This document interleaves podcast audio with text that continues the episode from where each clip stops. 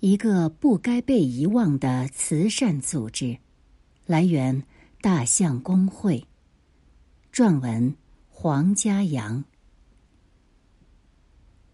民国时期存在着众多民间慈善社团，其中救灾成效最大、救灾经验最成熟、对后世最具借鉴意义者，莫过于华阳义政会。华阳义政会的全称是中国华阳义赈救灾总会，缩写是 CIFRC。该会可溯源至一九零六年，当时是一个由中外慈善人士设立的临时性公益机构。赈灾结束后即自动解散，其后灾情发生时，常会出现名为华阳义政会的临时组织。一九二零年，北方大旱，灾民达两千多万。以华阳义赈会为名的中外合作慈善赈灾组织至少有九个之多。一九二二年十一月，慈善界人士用华北赈灾的余款，将这些慈善组织合并为统一的华阳义赈会。到一九三五年，华阳义赈救灾总会的下属会员已有十多个之多。包括了山东、河南、湖北、陕西、江西、四川、贵州、云南、甘肃、绥远的华阳义政会和扬子顾问委员会，是当时国内最大的慈善赈灾团体。义政会的主要工作是防灾赈灾，推进农村合作运动。其工作范围初期偏重于北方，致力于在河北农村开展合作运动。一九三一年，受国民政府委托，在安徽、江西释放农赈，之后相继在南京、上海、安庆、南昌设立事务所，工作重心逐渐南移。自成立到一九三九年，义政会的政款主要来自三个方面。一政府拨款，因办赈经验丰富、社会声誉高，义赈会常受政府委托从事赈灾工作。比如一九二零年华北旱灾和一九三一年江淮水灾救济，政府提供的赈灾款项约为五百七十余万元。二，国内外捐款，这是华阳义赈会最主要的基金来源。其中，国外捐款占了绝大部分，以来自美国的捐款为最多，如美国红十字会、华灾协济会等，给了华阳义政会很大的支持。其中，华灾协济会前后捐款一千一百七十七余万元。三、银行贷款。一九三一年之后，义政会与银行多有合作。主要用于举办合作社，进行农村放款，额度有限。一九二零年，赈济华北灾区的教训，深刻影响了华阳义政会的赈灾理念。赈会同仁认为，当年的赈灾治标不治本，赈款发放完毕后，灾民的处境并无根本改善，故而防灾才是救灾的关键。当时。美国传教士腓以里，中国高等农业教育的拓荒者，创办了金陵大学农学院。一九一六年加入华北华阳义政会，强调防灾重于救灾。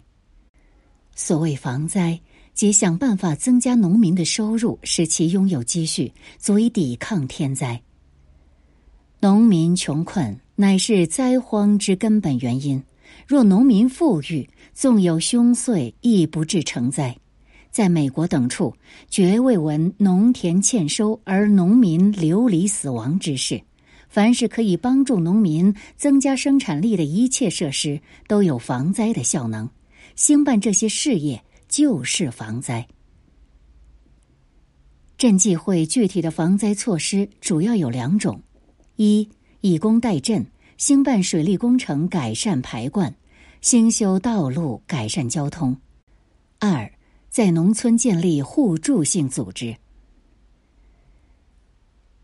筑路、治河、修渠、掘井，对农村而言属于基础设施建设。议政会在这方面投入了大量的财力物力，包括成立专门的工程股，聘请美国人塔德为总工程师，负责对这类基础设施建设进行勘察、设计、论证。议政会是当年唯一拥有工程技术部门和专业工程技术人员的慈善机构。灾害发生后，议政会一般采取以工代赈的方式。在当地组织灾民进行农村基础设施建设，如此既能救济灾民，又能改善当地的生产生活条件。一、修整道路约四千英里，公路建设平时有助于当地农民脱贫，灾时有助于迅速调入救济物资。一九二三年，华阳义镇救灾总会在湖南修筑湘潭公路，这是湖南省的第一条公路。建成后，义政会又负责养路十年。这条路在铸造质量、社会效益方面均堪称当时湖南省的样板路。其后，地方政府在制定筑路计划时，常常会选择先与华阳议政会取得联系，以求得技术与资金上的支持。贵州省的安顺贵阳赤水公路全长三百五十英里。是华阳义政会兴办的另一项大型以工代赈工程，工程于一九二七年动工，参加筑路的工人众多，仅一九二八年一月即达二十万人。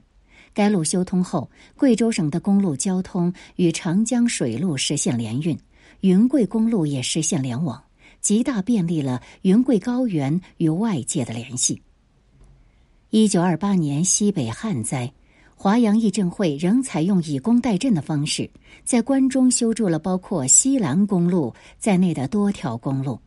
西兰公路沟通陕西、甘肃两省省会。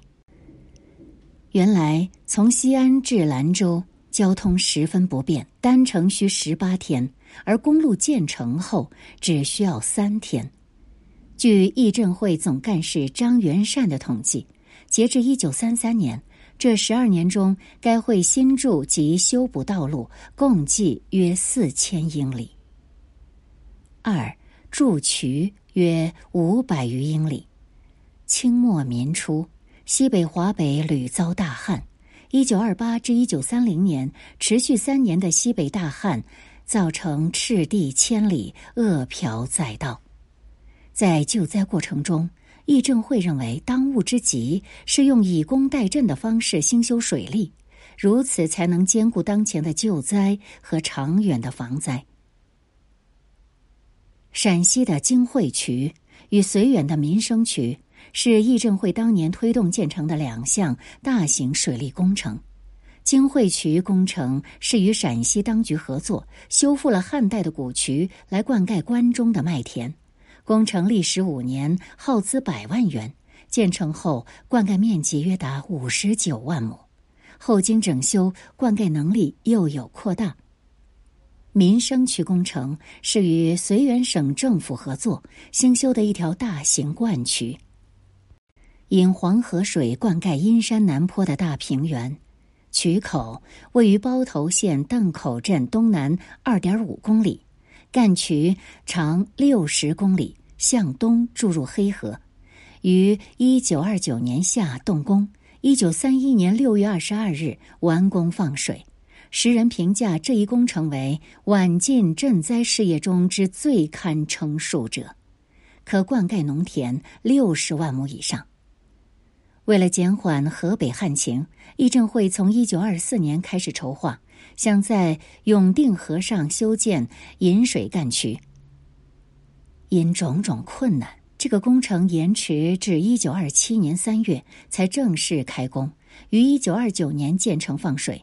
渠干长十七公里，加上支渠，共长五十二公里，可灌溉面积约为七万亩，耗资十三万元。据议政会总干事张元善的统计，截至一九三三年，该会共筑渠约五百余英里。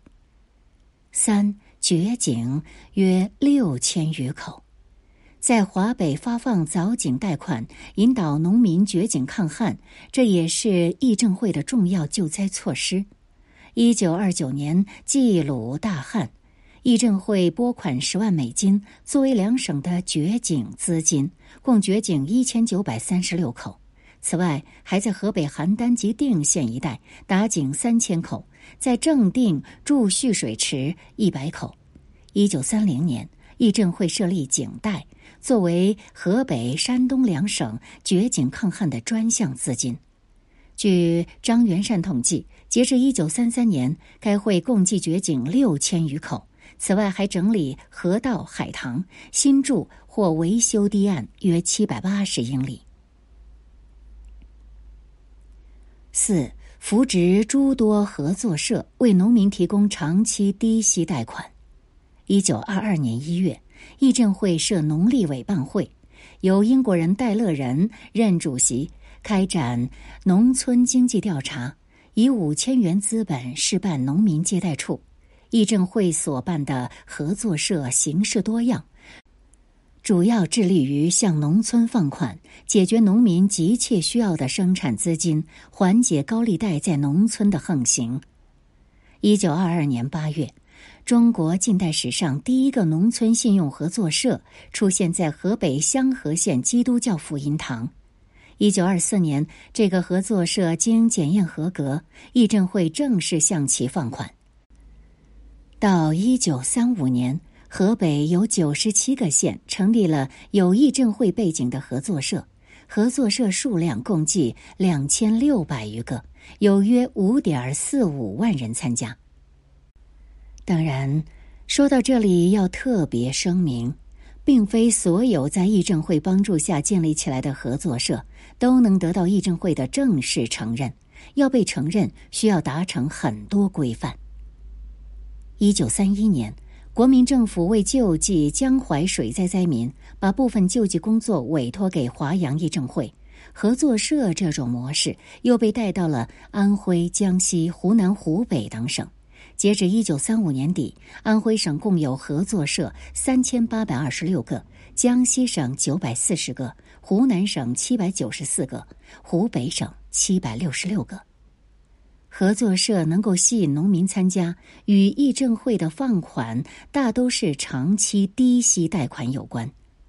抗战前，全国土地委员会曾调查全国十六省。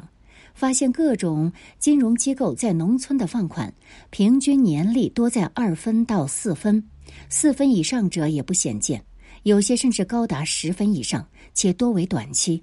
而议政会的贷款年利对合作社只有一分二厘，合作社贷给社员不得超过二分。五办证经常费不及镇费的百分之四点五。议政会珍惜政款，办理政务的经常费不及全部政费的百分之四点五，这主要归功于议政会建立了严格的财务制度。其财务收支由当时的北京汤生洋行负责审计，审计结果会在各年度的政务报告中公布，由中外人士监督。此外，议政会的工作还包括扶助出版《科学方法之防灾术略》。用耐旱子种来防灾，以及灭蝗手册等图书，创办合作训等刊物，普及救灾防灾知识，资助清华大学农事讲习所的学生费用，培养农业人才，举办农事实验场，购入外国先进农具，如玉米脱粒器等，向农民示范使用，供其租赁。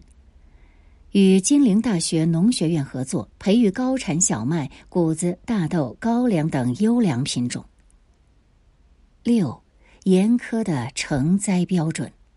议政会有一套严格的成灾和赈灾标准。成灾方面，必须属于如下情况：水旱天灾而五谷不登，以致人民十分之七咸感乏粮之苦。且其中十之三，已陷于饥寒交迫之惨境，民间盖藏将尽，而一时土质民情二者俱使农事难施者。即便已经确认成灾，也不意味着议政会一定会参与救济，因为还有更严苛的赈灾标准。灾情同时发现于互相毗连之实县或不相毗连之县份，占该省县区总数之三分之一者，本会始能为之筹赈；其他成灾程度不及此项标准者，系为局部偏灾，应由当地筹赈。如此看似冷酷无情的成灾赈灾标准，其实是出于无奈，因战乱之故。尤其在一九三零年之前，民国经济破败，略有水旱即成灾情。议政会能力有限，为求将有限的赈款用在最急需的地方，只能用这种严苛的办法来筛选重灾区。与其全面救济，最终谁都没能救到，不如聚焦在重灾区。予以充分接济，直到他们能获得一次收获，或利用别的方法恢复自己能力为止。这是乱世中的一种不得不为的取舍。华阳义政会在民国的存在是独一无二的，它所传递的慈善理念与所从事的慈善工作，对当时的中国社会而言，有着极重要的示范效应。当年的大公报曾如此评价华阳义政会：不仅是慈善的救济事业，而是有建设性的社会事业。其事业皆科学化，主持人都是专家，更能本一贯的精神，有组织、有步骤，继续努力。这种组织与精神，应看作对于我国社会之最大贡献。各种社会事业都应该以此为榜样。太平洋战争爆发后，华阳义政会被日军视作敌对组织，被迫停止在沦陷区的全部活动，将人员及资料内迁至大后方，为其他公益社团提供服务。一九四五年，华阳义政会复会。一九四九年夏，张元善在上海登报宣布华阳义政会解散。从此，这一民国最大的民间慈善机构，自此进入历史，被尘埃掩埋。本文参考资料：杨琦《民国时期的减灾研究》，一九一二至一九三七，齐鲁书社，二零零九。蔡琴宇，《民间组织与灾荒救治》，民国华阳义政会研究。商务印书馆，二零零五。李金征，《近代中国乡村社会经济探微》，人民出版社，二零零四。黄文德，《非政府组织与国际合作在中国华阳义政会之研究》。